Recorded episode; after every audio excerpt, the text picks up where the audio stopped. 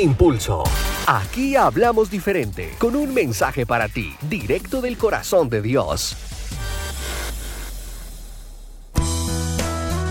Hola, hola, parceros y parceras. Qué bueno poder estar nuevamente con cada uno de ustedes. En muchas ocasiones solemos dar de lo que tenemos a las demás personas, quizás esperando recibir algo a cambio. Lo hacemos de una manera recíproca. También lo hacemos por mérito, porque las personas quizás hicieron algo a nuestro favor y se merecen algo a cambio. Pero te has puesto a pensar qué pasaría si Dios nos diera lo que nosotros le pedimos por mérito y no por amor. En la Biblia hay un versículo fascinante que está en Mateo capítulo 7 versículo 12.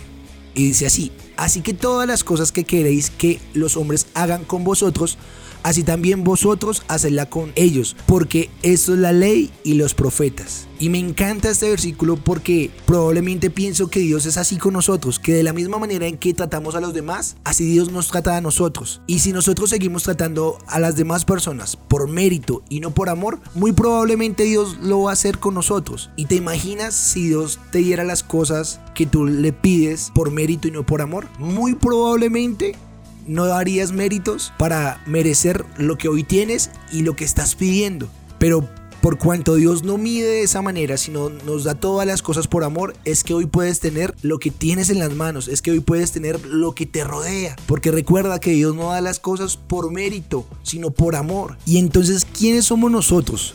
Para desechar ese modelo que Dios tiene de dar las cosas por amor y no por mérito.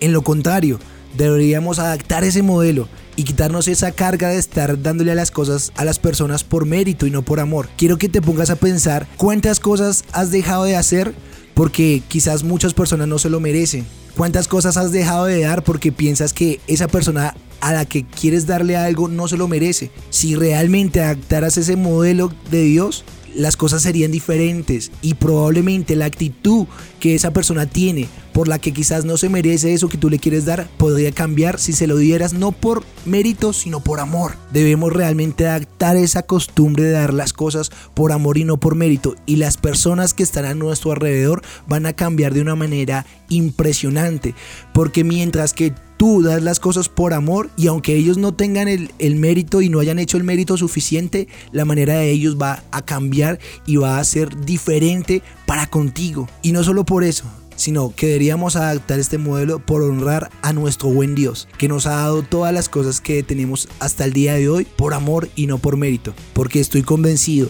que si tuviésemos un Dios que nos diera las cosas por mérito y no por amor, quizás ni siquiera tuviésemos la oportunidad de tener la palabra Padre o Dios en nuestra boca. Así que piénsalo y deja de dar las cosas por mérito y comiénzalas a dar por amor.